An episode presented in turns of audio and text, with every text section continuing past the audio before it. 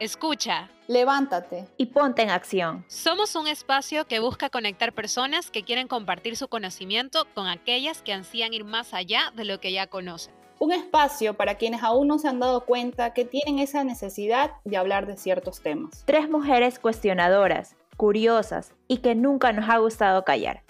Por eso somos Call into Action. La siguiente semana se celebra el Día del Amor y la Amistad y la misión de este episodio es invitarlos a reflexionar sobre la importancia de estar bien con uno mismo para tener relaciones sanas. Nuestro invitado el día de hoy es Roy Pérez, con quien conversaremos sobre el mensaje que está brindando a tantas personas, convertirse en las mejores versiones de sí mismo y el amor verdadero que comienza por uno. Pero antes de empezar el episodio, te recordamos que puedes seguirnos en Instagram y TikTok como Calling to Action donde encontrarás contenido que resume cada episodio. Esto gracias a nuestro primer auspiciante, Massive, una agencia enfocada en conectar marcas con personas para influenciar decisiones de compra desde la estrategia hasta la ejecución, involucrando data, creatividad y tecnología. Bienvenido Roy, gracias por aceptar nuestra invitación, realmente sobre todo en esta época donde todo, el mundo está lleno de amor y, bueno, la idea es que también veamos el amor desde un punto más objetivo. Pero antes de entrar a ello, como siempre lo hacemos, queremos comenzar conociendo quién eres y cómo te comenzaste de alguna manera a vincular al tema del amor, del amor propio y, bueno, tu historia en sí. Bueno, antes que nada, gracias por invitarme a este podcast de ustedes. Estoy muy, muy contento y muy honrado. Y pues bueno, antes, eh, como para que me conozcan un poquito, yo me llamo Rodrigo, todo el mundo me dice Roy desde la universidad, entonces pues ya se me quedó. A partir de que decidí que ese fuera mi nombre de autor de mi primer libro, que es El Marketing del Amor, eh, que este lo escribo a partir de que yo estudié la licenciatura en, marketing o mercadotecnia y eh, me di cuenta que había principios del marketing que se podían aplicar al desarrollo personal. Y a partir de esto fue que eh, para darle cierto impulso publicitario a mi, a mi libro, pues empecé a hacer conferencias. Pero desde la primera conferencia que tuve, algo dentro de mí se encendió y dije, yo tengo que hacer esto con o sin libros, esto es mi propósito de vida, el, hablar, comunicar, conectar con las personas y sobre todo inspirar a través de, compartir estas ideas de, la verdad, poder, compartir eh, ideas que puedan em, pues que puedan edificar a la gente, que puedan edificar a, las, a las personas para que tomen mejores decisiones en su vida y pues que sean felices. Al final para eso estamos aquí. Roy, em, bueno, para mí es un tema muy como que especial, más que especial, creo que es muy importante y prioritario el hecho de conocernos, de no solo conocernos, sino, como tú dices, en todas en todos tus posteos, es el hecho de conocer cuál es tu propósito y amarte a ti primero como persona. Entonces, no sé si nos puedes contar un poco de ese amor propio, qué, qué relación tiene hacia el amor a los demás y por qué yo, yo he visto en todo, en tu libro y en todas tus redes, que promueves de que en realidad no es posible amar a alguien más si no te amas a ti mismo. Claro, mira, primero eh, hay, que, hay que ver el, el, qué tanto amamos a los demás o qué tanto nos amamos. Más que si es blanco o negro, es como una escala de grises, porque no podemos hablar de que una persona no ama por completo, ni tampoco que habla en absoluto, ama por, en absoluto, de forma perfecta. Eh, en la medida en la que nosotros aprendemos a amar, que es una gradualidad, es, es, poco a poco, empezamos conforme vamos creciendo, vamos madurando, vamos sanando nuestras heridas, nuestra capacidad de amar no solo va creciendo, sino que se va perfeccionando el amor que, que vamos eh, pudiendo dar a los demás. Pero para poderlo hacer allá afuera, tenemos que empezar con nosotros, ¿sí? Por eso es bien importante entender que yo voy a dar el tipo de amor con la calidad que me doy a mí mismo. Si tú ves allá afuera una persona que es egoísta con los demás, que, es que, que no sabe comprender al otro, que no tiene empatía, que lastima, que hace daño, es porque esa persona consigo misma está en el hoyo, está viviendo un infierno, ¿sí? Y solamente estamos viendo la punta de ese iceberg más profundo que es su intimidad personal, su corazón, ¿no? Entonces, y que incluso hasta, bueno, no sé, Jesús lo decía, ¿no? En algún punto, la boca habla de lo que está lleno el corazón, pero no nada más se refería a la boca, se refiere a las acciones, a todo lo que, a todo lo, que expresamos y sale de nosotros, ¿no? Entonces, eh, dicho de otra forma, también, al final, yo te puedo pedir dinero, oye, dame dinero, pero si tú no tienes dinero en la bolsa para ti misma, pues menos vas a tener para mí, ¿no? Lo mismo pasa con el amor. Por eso es tan importante, antes de empezar a ver afuera eh, y querer encontrar pareja y, querer buscar el amor allá afuera, hay que encontrarlo adentro. Hay que ver acá adentro cómo está el corazón. Eh, empezar a darle mantenimiento, por así decirlo. Porque, o sea, aquí hay un spoiler de la vida, todos estamos heridos. En algún punto alguien nos lastimó y nos causó heridas. Y tenemos que entender que si no sanamos esas heridas, las vamos a escupir a la relación, las vamos a lanzar y vamos a causar ese daño que nos han causado, incluso podemos terminar generándolo, irónicamente, a los demás y sobre todo a las personas que amamos. Por eso de repente nos encontramos en situaciones donde decimos, ¿cómo es posible que estas personas se aman? Yo sé, me consta que se aman y se lastiman tanto. ¿Por qué es posible esto? ¿Sabes? Bueno, por esas heridas que nos impiden, que nos velan un poquito el juicio y nos impiden ver objetivamente al otro. ¿sí? Por eso es que es tan importante el desarrollo personal, trabajar en nosotros.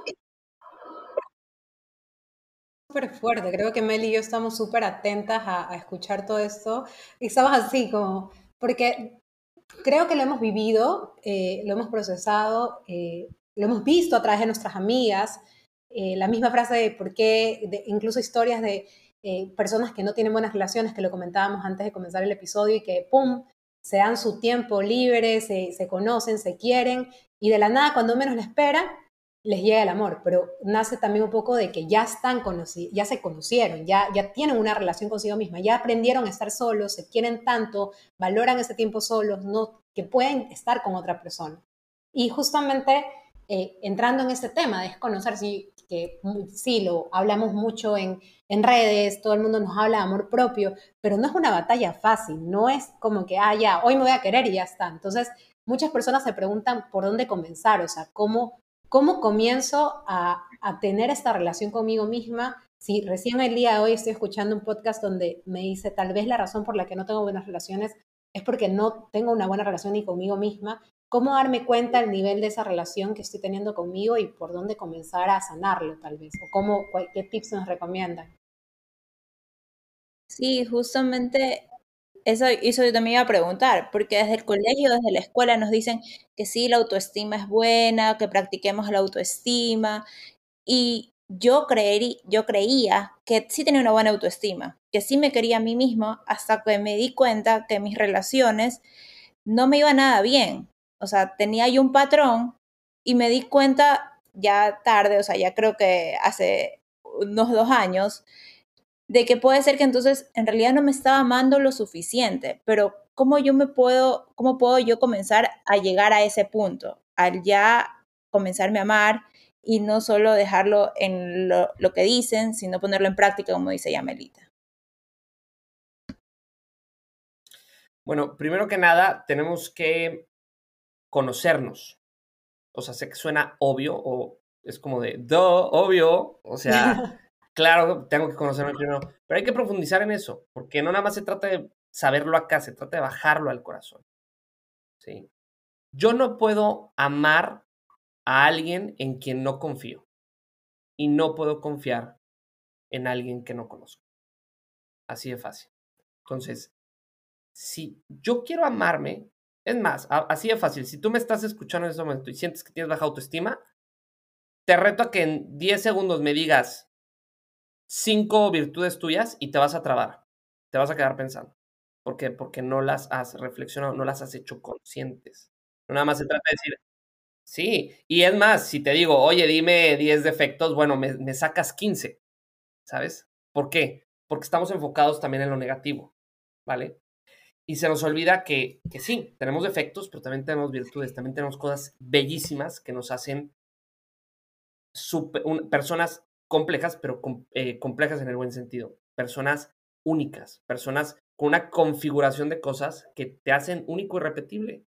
Y que lo que tienes para dar al mundo nadie más puede. Es más, Yo me podría clonar en este momento con una máquina clonadora 3000 y aún así mi clon, aunque saliera de mi misma edad, no sería, no sería, no actuaría como yo.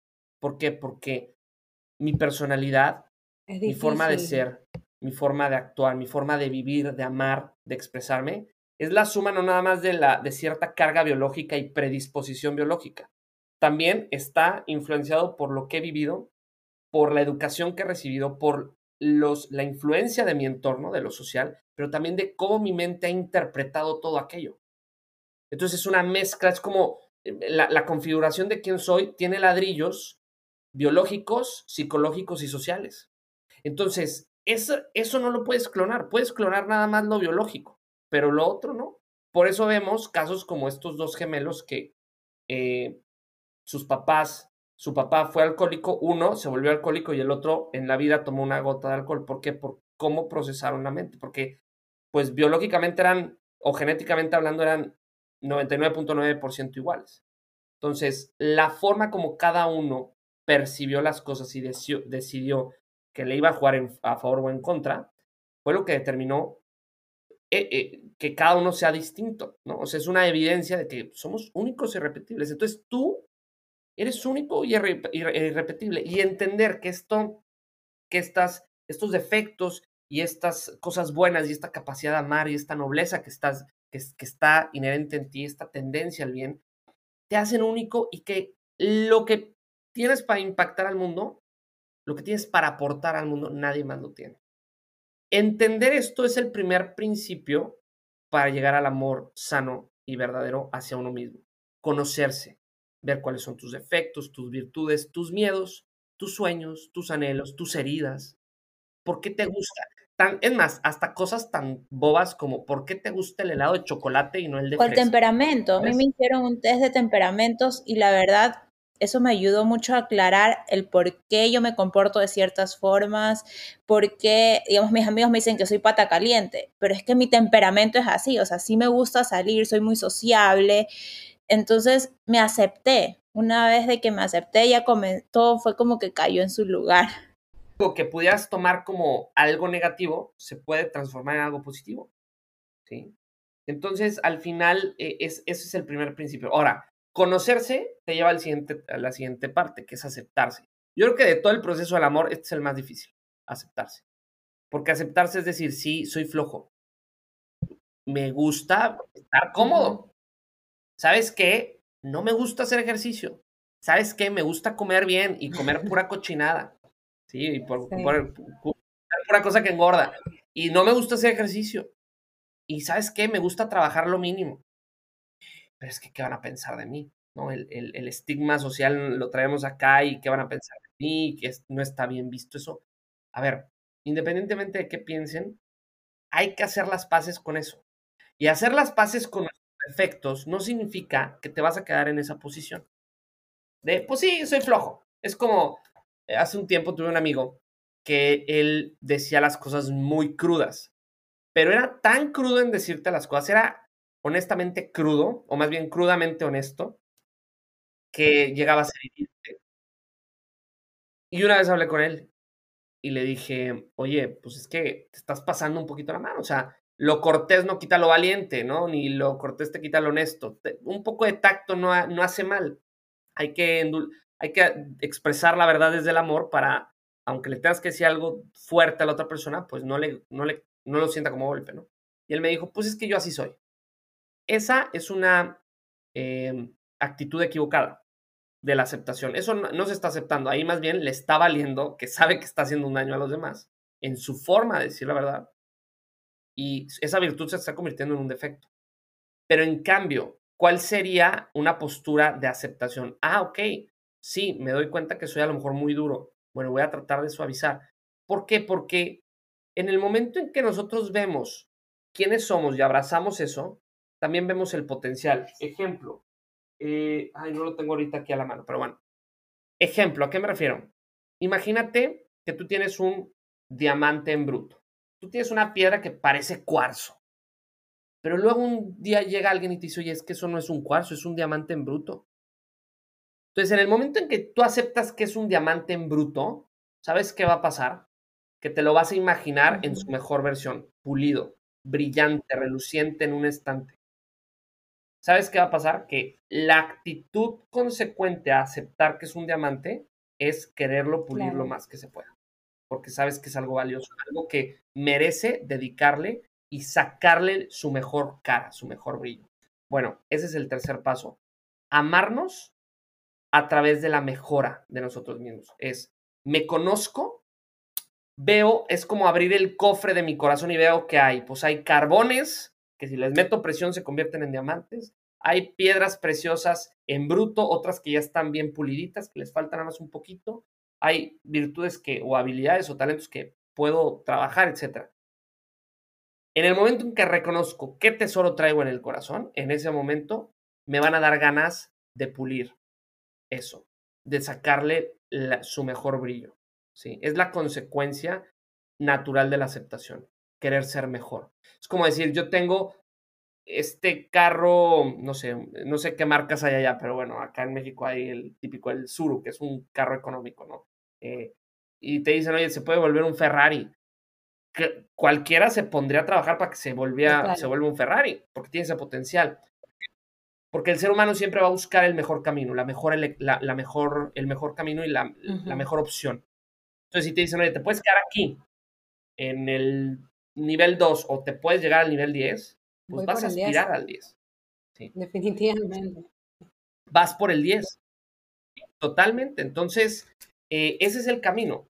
Y la aceptación no significa, pues yo soy flojo o yo soy muy soy, este, soy muy hiriente cuando digo la verdad, no. La aceptación es decir, ¿sabes qué? No me gusta esto de mí, pero aún así con eso estoy bien. Aún así con eso merezco ser amado.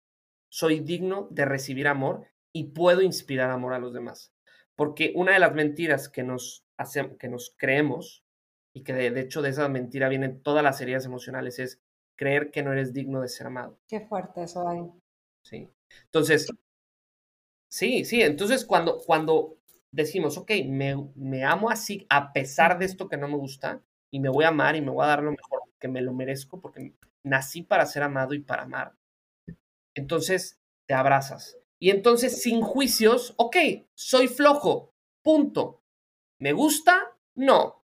¿Quieres cambiarlo? Sí. Ok, ¿qué puedes hacer para convertir ese defecto en una virtud? Bueno, ponerme una agenda, levantarme temprano, este, tratar de hacer las cosas de otra forma. Pero no hay condena, no hay juicio, ¿te fijas? ¿Qué es lo que decimos? Soy un flojo, no sirvo para nada, valgo tres cacahuates, nadie me... Hay pura construcción. Y esa creencia alimenta justamente eso. Porque al final el inconsciente lo único que va a hacer es confirmar las creencias que hay ahí. Entonces, si tú crees no valgo la pena, efectivamente, vas a transmitir eso y entonces pues, vas a mandar ese mensaje afuera. Y luego eso se empieza a ver reflejado en la relación. o sea, es, impresionante. Por eso es tan importante la primera parte que es de amarse a uno mismo para luego poder como que amar a los demás, ¿verdad? Y de atraer eso también, supongo. Y justamente eh, en este tema de relaciones, de amar hacia los demás, ¿cómo, o sea, por qué existen ciertas relaciones tóxicas o que son complejas? ¿Qué hace eh, que lleguemos a ese punto?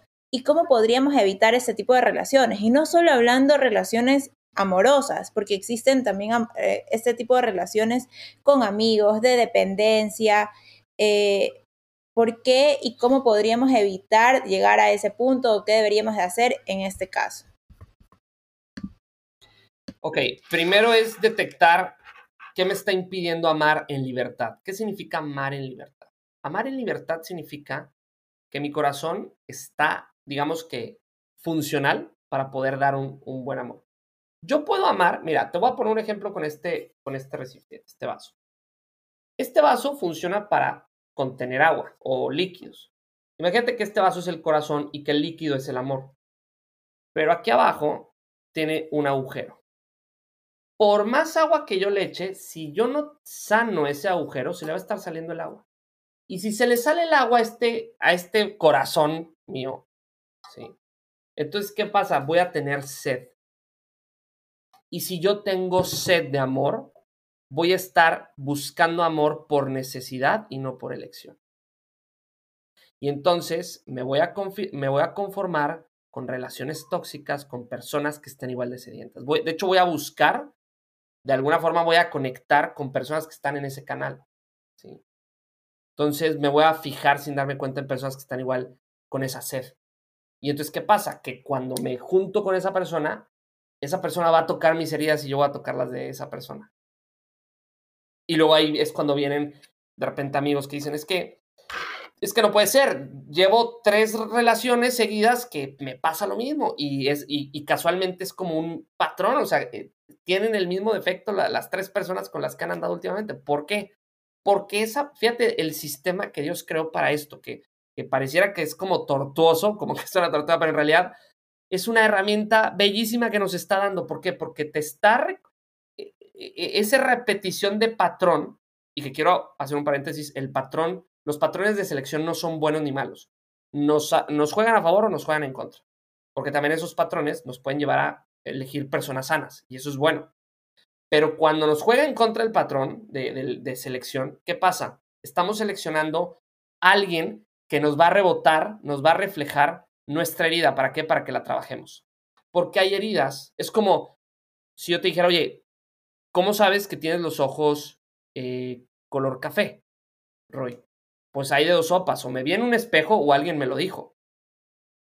Así pasa, hay heridas que no podemos vernos a nosotros mismos y se rebotan en los otros y por eso es que podemos darnos cuenta. Oye, yo me estoy topando con personas, con mujeres que me son infieles y yo soy súper fiel. Ajá, eres fiel con ellas, pero eres fiel a ti mismo. Él, eh, supe de un caso de un, de un señor que cuando se le explicó esto, él dijo, no, eso no aplica para mí. Ah, no, ¿por qué? Yo soy súper puntual en mis citas de trabajo. El otro día tenía una cita a las 9 de la mañana y yo llegué 8.50, estaba puntual ahí. Y el, el, la, persona, el cliente con el que yo me iba a reunir, llegó 10 minutos tarde. Yo estaba fúrico, estaba molesto y siempre me pasa lo mismo. Siempre llegan tarde. Ok. Pregunta, tú eres puntual con los demás, pero ¿fuiste puntual contigo para desayunar? Ah, no, no, no desayuné, si no iba a llegar tarde a la junta. Ok, entonces, por llegar temprano con el otro, fuiste impuntual contigo. ¿Y qué cosa más importante que comas? es una necesidad vital. Entonces, te estás olvidando de ti para pensar en el otro. Por eso, cuando el otro no piensa en ti, te molestas, porque te está recordando algo que te estás haciendo a ti mismo. Es, es ese, fuerte. ese como juego de, Claro, entonces, entender, oye, pero yo nunca le he puesto, eh, nunca he sido infiel a mi novia, ¿por qué me estoy topando con infieles? Porque te está haciendo infiel a ti. De entrada, si tú toleras una infidelidad, te está haciendo infiel a ti, ¿sabes por qué? Porque te va a doler y estás en un lugar donde te están lastimando, donde no te están dando tu lugar, porque tú no te lo estás dando. la, relación que tenemos con nosotros, más bien, la relación que tengamos de pareja es un reflejo de la relación que tenemos con nosotros. Y algo que, por eso todo depende del amor propio. No es que dependa, pero de ahí nace. De ahí parte todo. De hecho, incluso hasta bíblicamente tú lo puedes ver. Dios en el Antiguo Testamento da este mandato que a la vez nos anuncia un poquito esto. Amarás al prójimo como te ames a ti mismo. Qué fuerte. Pero pareciera una orden y es un mandato, pero también lo puedes leer en un sentido de que así como te ames a ti, ah, vas a amar al otro también te está, es una, no nada más es un mandamiento, es como una advertencia ahí. Como te ames a ti, vas a amar al otro. Lo que hagas para ti es lo que son los recursos, los ladrillos que vas a tener para construir relaciones de amor con los demás. Entonces, en la medida en la que, y, ojo, aquí hay una línea bien delgadita entre amor propio y egoísmo. ¿Sí? ¿Por qué? Oye, Roy, ¿cómo se distinguir el amor propio sano del egoísmo? Muy fácil, los frutos. Si yo por amarme a mí mismo cada día me encierro más en mí y me encierro en mí y en mí primero yo y me empiezo a olvidar de los demás, eso es egoísmo. Y eso no te va a hacer feliz. ¿eh? De hecho, te va a encerrar. Es como tomar agua de mar, te va a dar cada vez más sed y cada vez vas a estar más triste. Más. Pero si el amarte a ti te llena, te hace sentir bien y te, te, te hace querer que los de a tu alrededor estén bien también como tú y tratas de contribuir a esa felicidad de los demás, entonces, bingo, estás amándote sanamente. Qué bonito. El, el efecto el, sí, es que el efecto natural del amor, sea el amor personal, el amor de pareja, el amor de amigos, es dar vida, vida espiritual a los demás, es, es que se multiplica eso. E, esa felicidad que transmite el amor verdadero se comparte y se, se, se propaga como fuego, se multiplica. Entonces, cuando no hay ese efecto, no es amor. Y hoy en día hay tantas personas deprimidas. Bueno, a ver, quiero aclarar el término de deprimidas. Tantas personas tristes, porque la depresión es una enfermedad y si estás deprimido, busca ayuda con un profesional. Gracias por la aclaración. Hay mucha gente que se siente que lo, saben, como que lo, lo, dicen. Sí, no, no, sorry, porque sí, es muy importante esa, esa aclaración, porque mucha gente se está esforzando por salir de eso y, y hasta luego este tipo de, comentarios, si no se aclara, se puede, generar una culpa en las personas que están luchando contra eso. Si tú estás deprimido, busca ayuda, no estás solo, cuentas con mucha gente que te queda alrededor, pide ayuda, en verdad, y con un profesional. Pero, ¿qué pasa con la gente que está haciendo cursos de desarrollo personal, o sea, cosas para estar bien con y cada día se siente más vacío? Bueno, hay, que ver si esas, esos ladrillos, esos, esa riqueza interior que estás construyendo en tu amor personal, lo estás dando a los demás. Porque el ser humano no nació para quedarse viéndose el ombligo. El ser humano encuentra su plenitud conectando con los demás. No nada más hablo de amor de pareja, amor, hablo de amor en todos los sentidos. ¿sí? Cuando conectamos, cuando eh, compartimos el dolor y las alegrías del otro y viceversa, eso es lo que nos fortalece y nos hace más humanos y nos hace felices a pesar de las adversidades. Pero cuando no salimos de nosotros, por eso luego entramos en relaciones eh, tóxicas, en relaciones a ver, y que quiero aclarar también eso de los tóxicos. Es que él es tóxico. No, no, a ver, espérame. Si tú estás en una relación y tú le estás, estás diciendo que tu novio o novia es tóxica, te tengo una noticia, tú también. Porque esto va parejo, es de dos, ¿eh? Primero. Segundo, yo no diría que son tóxicos, sino que tienen actitudes tóxicas. ¿Y por qué quiero hablar tan correctamente? Porque, o tan específico. A lo mejor dicen, ay, qué exagerado. No. Cuando yo digo, tú eres tóxico, te, estoy definiendo quién eres en esa toxicidad. Pero cuando digo, estás teniendo una actitud tóxica, primero, es mucho más real, es más acertado, y dos, es una actitud lo que está mal, no tú. Entonces te, te estoy permitiendo inconscientemente, te estoy diciendo, esto es algo que se puede cambiar. No es contra ti, es contra una actitud, porque tú eres valioso como persona. Entonces decirte, oye, tienes una actitud tóxica, hey, buena noticia, es una actitud. Eso y ahí puede tengo una pregunta, Roy. Puedes Con respecto al tema, porque justamente esto me lo, me lo comentaste en algún momento, en que, y para mí fue un, un develamiento, ¿sí? como que un nuevo conocimiento. Por fin eh, pude entender eh, lo, lo, más bonito de todo, que las, todas las personas son valiosas. Y, para mí eso, fue importante, separar eh, este, este problema o este issue o esta situación o circunstancia que esté pasando de la persona de, su esencia, de su ser. Entonces, ahí me nace esta pregunta que para cualquier persona que está escuchando el episodio, que se siente identificada, que la gente le esté diciendo, ay, tu relación es tóxica y todo este tipo de cosas, ¿es posible comenzar un proceso de sanación de poder modificar esas actitudes que ambas personas están teniendo en la relación juntos? ¿O separados o es circunstancial? Ya si la cosa está muy fuerte, mejor no. pero tengo algunas personas que sí se preguntan, ay, ¿me tendré que separar de Juanito de los Palotis para poder conocerme o podemos luchar la relación juntos. Mira, yo creo que ahí sí tendríamos que ver cada caso porque hay también situaciones, ejemplo, eh, yo, yo viví una situación muy traumática de niño, es una herida muy profunda que eh, esa herida me está impidiendo conectar y, abrirme a una relación. Entonces no tengo disponibilidad emocional.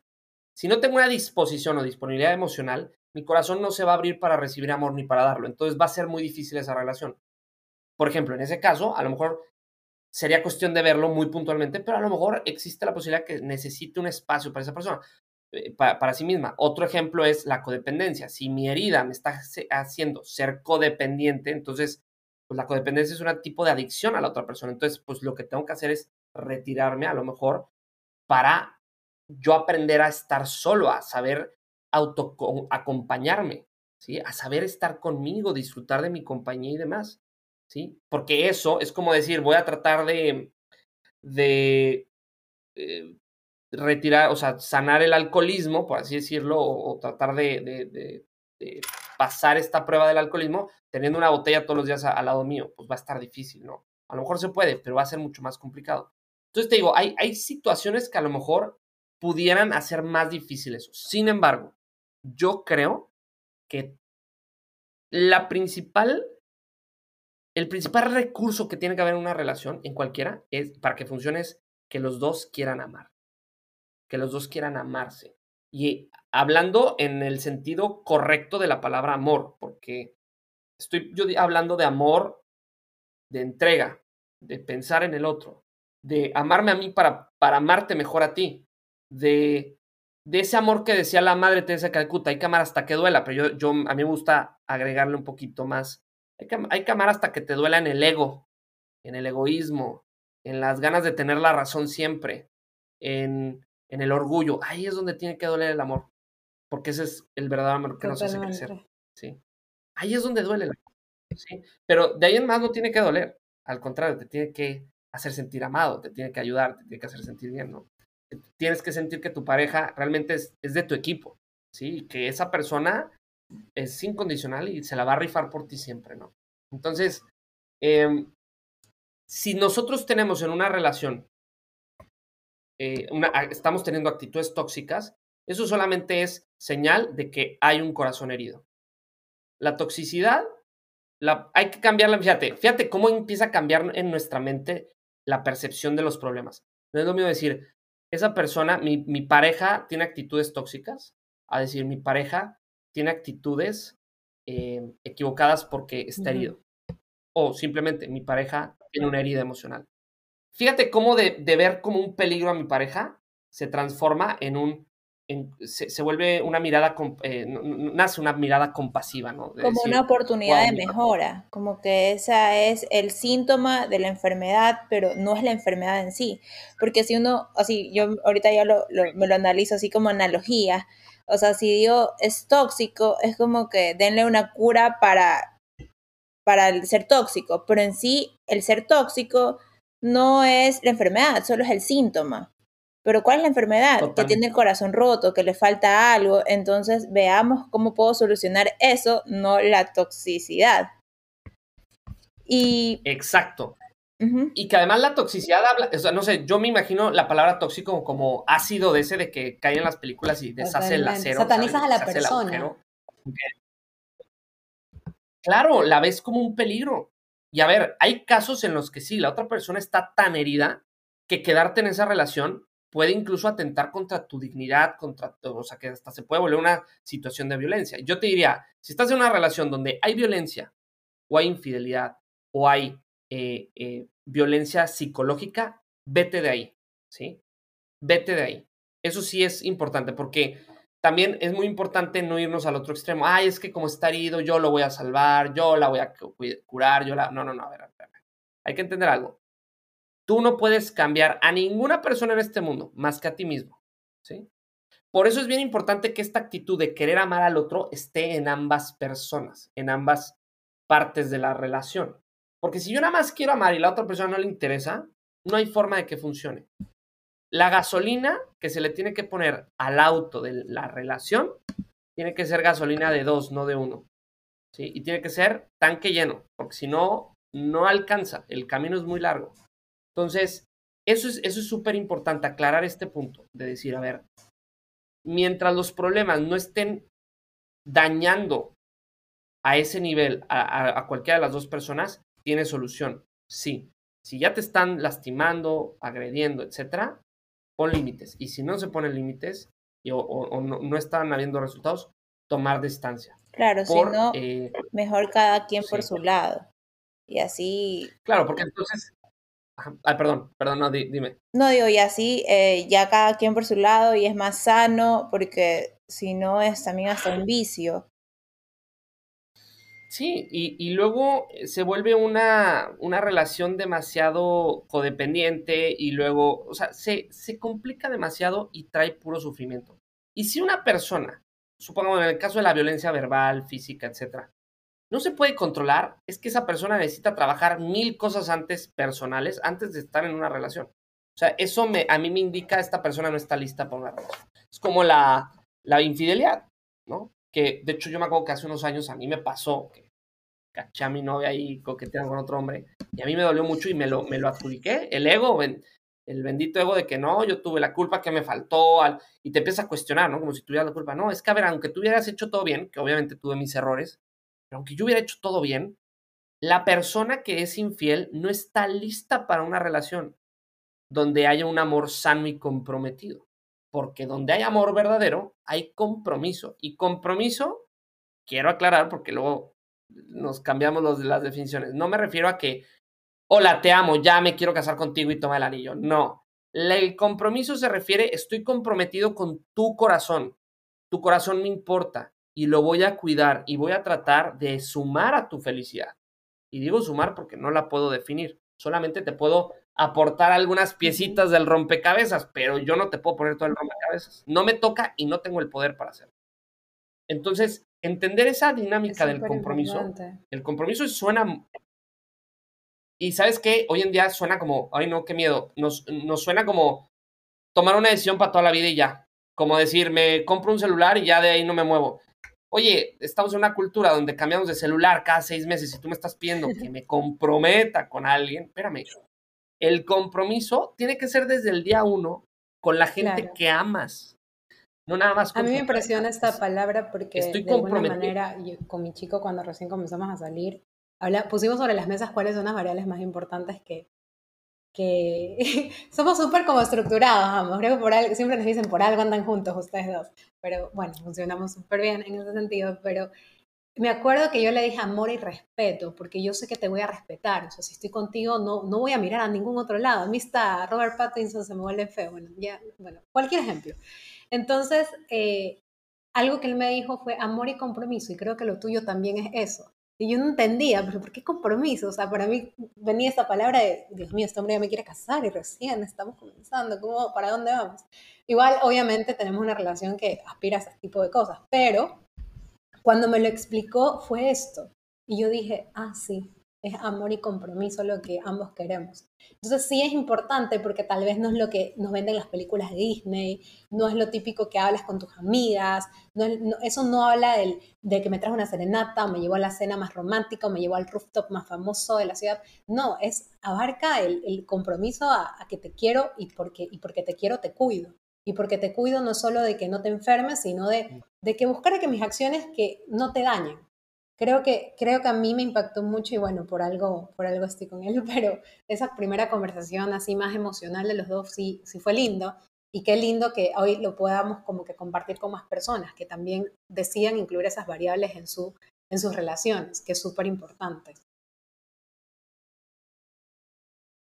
Sí, totalmente. Al final el, el compromiso es eso, es cuidar, es decir, tus cosas van a ser tan importantes como las mías es voy a cuidar tu corazón como el al mío. Pero vamos a lo mismo, ¿cómo cuidar tu corazón si yo no sé cuidar el mío? O sea, por eso es, eh, o, sea, como es, como un círculo, ¿no? Donde regresamos al final a eh, qué punto, qué parámetro tengo eh, del amor, tiene que ver con el amor propio. Pero luego nos vamos para atrás y resulta que el amor, el parámetro que tengo del amor, me lo dieron mis papás cuando era niño. O sea, de hecho, el autoestima en gran parte viene, los ladrillos de la autoestima me los dieron mis papás. El punto de referencia de cómo amarme a mí lo saqué de mis papás. ¿Sí? Ahora, aquí, aquí hay un tema bien fuerte. No nada más es el amor que recibí de ellos, sino cómo vi que se amaron, cómo vi que amaron a, mi, a mis hermanos, cómo vi que me amaron a mí, pero también cómo me sentí yo. O sea, no nada más es el amor que me dieron, sino también si yo interpreté todas esas muestras de amor como amor. ¿Sí? Porque luego pasa, ejemplo, es que de, de, niño yo quería jugar fútbol, pero mis papás, fútbol americano, pero mis papás se les hacía muy peligroso, entonces me dijeron, no, te meto a cualquier cosa, pintura, fútbol, soccer, natación, a todo menos a fútbol americano.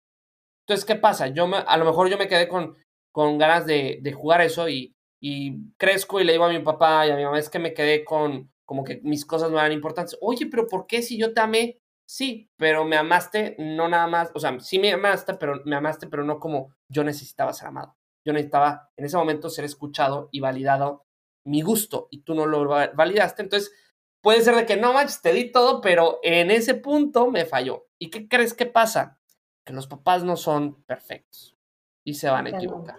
Por eso es que traemos heridas y por eso no hay autoestimas perfectas. Pero la buena noticia es que esa autoestima, esos ladrillos que o piecitas del rompecabezas que a nuestros papás les faltó poner, la buena noticia es que nosotros los podemos poner. Bendito Dios que el hombre resiliente, que el hombre puede sanar, así como sana de una herida física, puede sanar de una herida emocional, pero ahí es donde entra el, trabajo personal, la elección. Y ahí también aplico una elección de yo que elijo conmigo.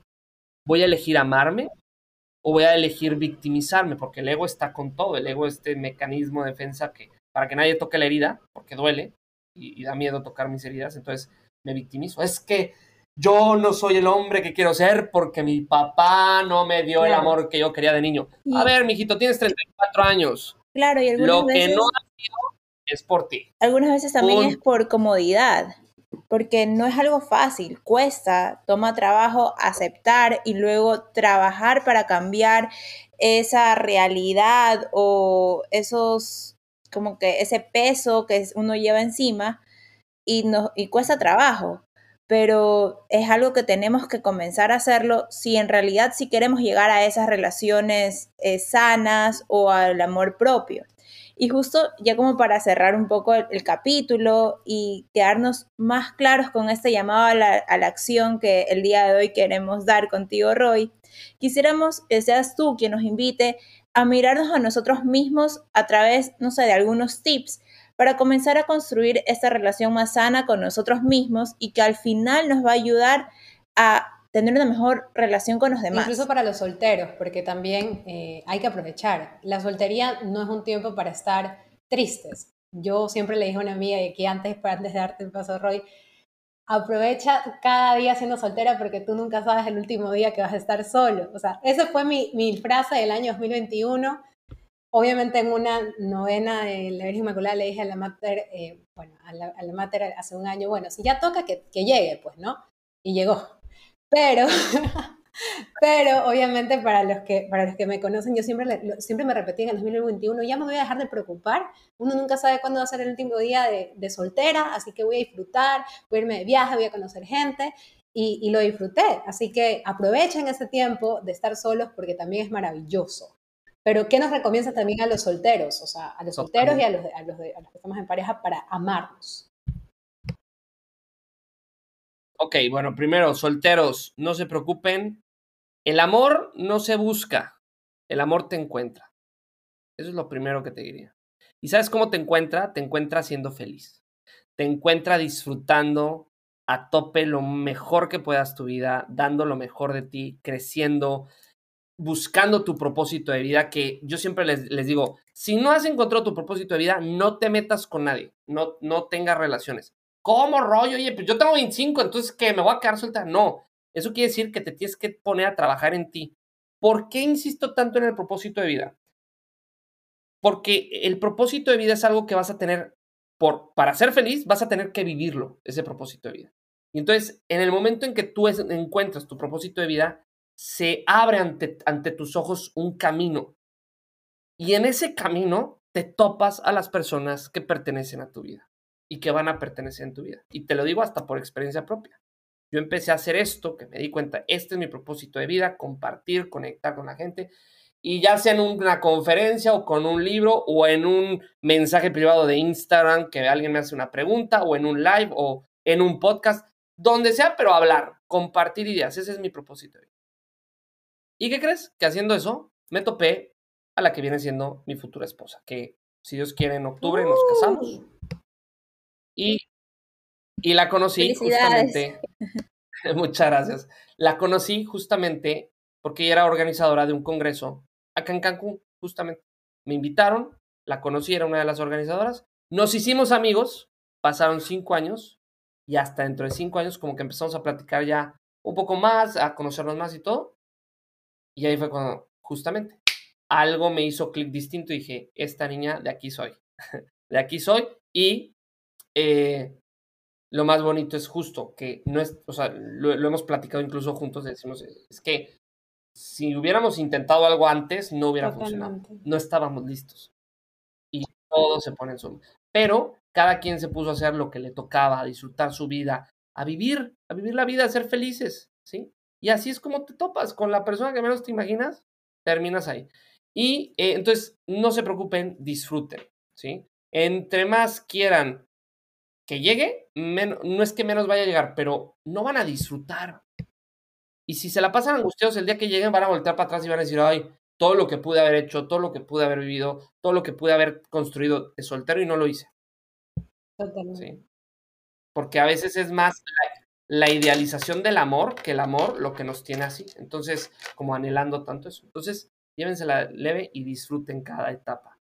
Segundo, yo les diría tanto a, a los novios como a los solteros, conózcanse. Aunque ya tengas pareja, no es tarde para seguirte conociendo. Nunca es tarde. Conócete, acéptate, perdónate, perdona tus errores, perdona tus heridas, perdona tus defectos, perdona todo lo que, aquello que te avergüences. Perdónate, no para hacer como si no pasara nada, sino más bien para entender que es parte, eh, que, que, parte de aprender y crecer es, pues, que la vamos a regar. Y obviamente tomar conciencia, ok, me equivoqué en esto, ¿cómo le hago para no volverme a equivocar con esto? Ah, bueno, ya aprendí la lección, vámonos. Y darle vuelta a la página y seguir adelante. Y tratar de ser mejores, tratar de, de pulirnos a nosotros. También te diría que si tú estás viviendo una, una relación, por ejemplo, con actitudes tóxicas, hablen. Y es más, si es necesario, vayan a terapia. Vayan a terapia juntos o separados, pero vayan. Busquen ayuda, sanen su corazón. No tiene nada de malo, no es de locos ir al psicólogo, es de gente sana y es de gente fuerte. Porque admitir, oye, necesito que me ayuden, se necesita mucho valor, muchos pantalones y sabes qué, mucha fuerza para hacer a un lado el ego que nos dice, yo estoy bien, no necesito ayuda. No, sí la necesitas, tú, yo y todos los que están escuchando esto. Todos en algún punto necesitamos ayuda. Y está bien, no pasa nada, no me hace débil pedir ayuda, ¿sabes? Sobre todo lo digo por los hombres, que yo veo que las mujeres hay una cultura más eh, general en las mujeres de apertura hacia la ayuda psicológica y los hombres es lo primero, es yo no estoy loco, yo no sé qué. No, no estás loco, no es para locos, tú tranquilo, este, date la oportunidad. Es una maravilla, ¿vale? Eh, y también les diría em, que al final, bueno, al menos en mi experiencia personal, si algo me ha ayudado con, a, vencer los obstáculos que hemos tenido mi novia y yo, es eh, mi relación con Dios, porque al final mi relación con Dios me conecta con mi verdadera esencia. Igual ella ha trabajado por, por aparte, tratamos de a veces orar juntos y demás. Oye, Roy, ¿qué pasa con la gente que es atea o que no cree en Dios o que no tiene una religión? Bueno, yo te diría que te dieras la oportunidad de hablar con Dios a tu manera, como te, ahora sí que te, como Dios te de entender, valga la, la, redundancia ¿no? o la ironía. Pero eh, trata de hacer eso y sobre todo mucha comunicación, mucha comunicación. Y, y, tratar de, hay un libro que les, que les recomiendo que es justamente Los cinco lenguajes del amor del doctor Gary Chapman, que es una joya, te lo lees en cinco minutos y te ayuda a entender por qué a veces no conectas con la forma en la que te está amando tu pareja o en la forma en la que tú estás amando a tu pareja. Entonces, entender ese libro te va a ayudar a entender que hay formas en las cuales nos sentimos más amados. Te recomiendo mucho ese libro porque te ayuda a entender que tu forma de amar no es la misma del otro, pero eso no significa que no te estén amando con todo su corazón. ¿sí? Y te puede ayudar a abrirte, a, aprender a hablar en estos cinco lenguajes que entre más lenguajes hables, más pleno vas a ser y más vas a saber recibir el amor. Y, finalmente, em, pues al final, no dejes de remar. Oye, ¿cómo sé si voy a llegar al, a la isla que está al fondo del, en, el, horizonte? No dejes de remar. El amor de tu vida no lo vas a encontrar, lo vas a construir. El amor de la vida no se encuentra, se construye. Y vas a saber que fue el amor de tu vida cuando estés viejito, voltees para atrás y digas, fue sí, fue el amor de, vida. Sí. Gracias, gracias. Y fue el amor de. Fue el amor de mi vida porque decidimos, porque elegimos que así fuera. ¿sí? Porque si todo fuera por el destino que me lo encuentro y ya, no habría divorcios, todo funcionaría, pero entonces, ¿sabes qué? No estaría en nuestro poder. ¿sí? Y, estoy, y, quiero hablar sobre los divorcios, algo muy puntual. Obviamente hay relaciones que sí, no estaban ni listos o uno de los dos no estaba al 100, qué sé yo, pero al final hay muchas relaciones que a lo mejor sí se pudieron haber rescatado si hubieran decidido dejar a un lado el ego, el egoísmo y decir, pienso primero en ti. Pero si los dos hacen eso, entonces uno piensa en el otro y viceversa, y entonces crece, empieza a hacerse el ciclo del amor, donde yo doy amor, recibo amor y se hace un ciclo o un círculo virtuoso una comunión de amor justamente. Eso es lo que funciona. Pero para hacer esa comunión tienes que entregar todo, dejar, como decíamos en México, bueno, me imagino que también haya, todo en la cancha. Tienes que dejar todo en la cancha, entregarte al 100. ¿sí? No dejen de remar y la relación va a funcionar. Todo se ha dicho y dentro de tantos llamados a la acción que hemos hecho hasta el momento, esta semana buscamos invitarte a reflexionar sobre la importancia de amarte para dar y amar a los demás. Así como buscamos crecer profesionalmente o emprendiendo, también hay que cuidar de la relación más importante que tenemos, la relación con nosotros mismos. Este 14 de febrero también regálate tiempo a ti, tanto o más del que le das a los demás. Es la única manera de darse sanamente a otros, haciendo las paces con uno mismo.